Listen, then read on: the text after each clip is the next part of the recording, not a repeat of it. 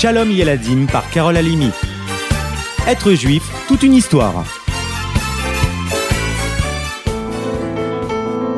C'est au XVIIIe siècle, dans la ville de Volodjine, en Biélorussie, que Rabbi Chaim vit le jour. Avec son frère Simra, il aime étudier la Torah et très vite il s'attache au rabbinim de sa ville.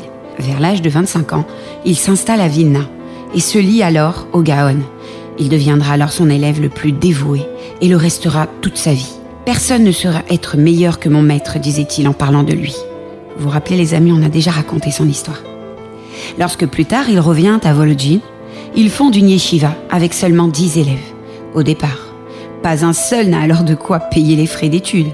Ainsi, Rabbi Chaim n'hésite pas à investir son propre argent pour aider chacun d'entre eux. Sa femme vendit même tous ses bijoux afin que la yeshiva puisse continuer d'exister. La bénédiction arrive rapidement et très vite, la yeshiva s'agrandit au point d'accueillir jusqu'à 100 élèves. C'est ainsi que Volodine devient l'un des plus grands centres d'études du monde. Nous avons souvent dit ici à quel point un tzaddik peut voir des choses qui nous échappent totalement. Écoutez un peu. Napoléon est le nom d'un très grand empereur qui combattit contre la Russie. Lorsqu'il entra en Russie, au début des combats, on lui raconta des histoires incroyables à propos des sages juifs de Russie. On lui parla donc de Rabbi Chaim de Volodjine, qui vivait à Volodjine. C'est un grand homme de Dieu, lui dit-on. Il pourrait nous donner de bons conseils, peut-être même voir ce qu'il risque de nous arriver. Très bien. Allons à Volodjine, que je rencontre ce Rabbi Chaim. Dès son arrivée, Napoléon fit convoquer Rabbi Chaim. Lorsque celui-ci se trouva face à l'empereur, il lui dit Je suis désolé, Majesté, mais je ne suis qu'un juif simple et dévoué à son Créateur. Il nous est interdit de chercher à savoir l'avenir. Napoléon reprit alors Cher Rabbi, je ne vous demande pas de prédire ce qui arrivera, mais seulement de me donner un conseil. J'y tiens, j'en ai même besoin. Je vous promets que rien de mal ne vous arrivera. Devant l'insistance de l'empereur, Rabbi Chaim utilisa une histoire afin d'expliquer sa pensée.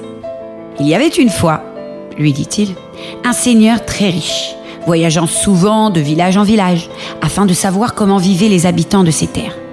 Il possédait une très belle voiture tirée par quatre chevaux magnifiques. Le premier des quatre chevaux était très grand, très élégant. Il venait d'Arabie. Le second, un pur sang des plus rapides du monde, était arrivé d'Égypte peu de temps avant.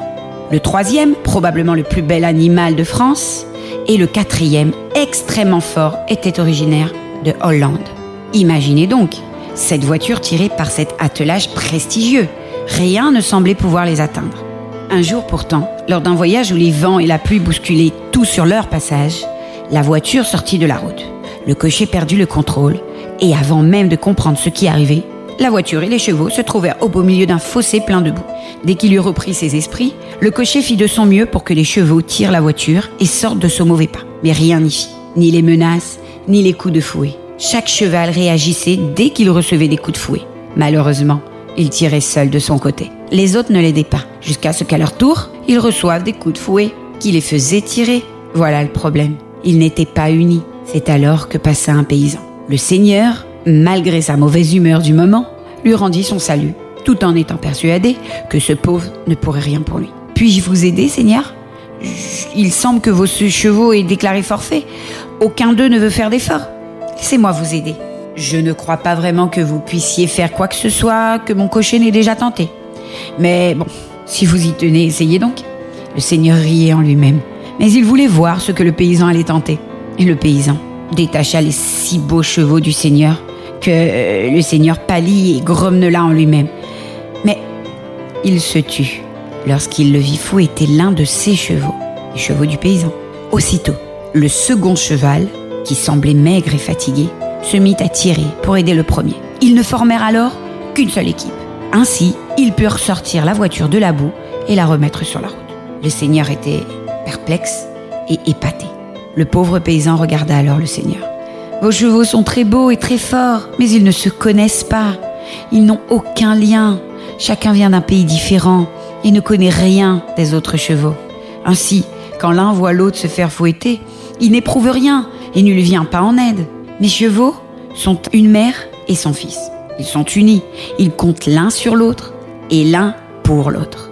Lorsque j'ai donné un coup de fouet à la mère, le fils a aussitôt voulu apporter son aide afin de faciliter la tâche de sa mère. Rabbi Chaim regarda alors Napoléon droit dans les yeux.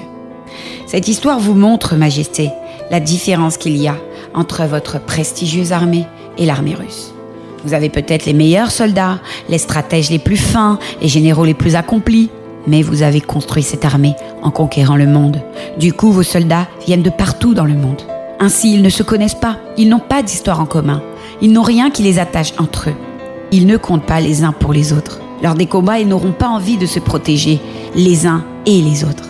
L'armée russe est une petite armée, oui, mais chaque soldat se bat pour une même cause, son pays, sa terre, son peuple. Ainsi, si l'un des soldats est attaqué, les autres veulent l'aider immédiatement et le sauver, car chacun compte pour l'autre. C'est pour cela, monsieur Napoléon, qu'aussi puissante que puisse être votre belle armée, l'union et la fidélité de l'armée russe triomphera de vos forces.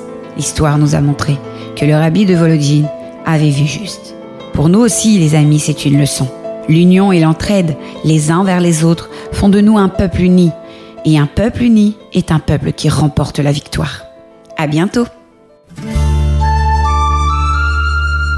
Être juif, c'est vraiment toute une histoire, n'est-ce pas? À bientôt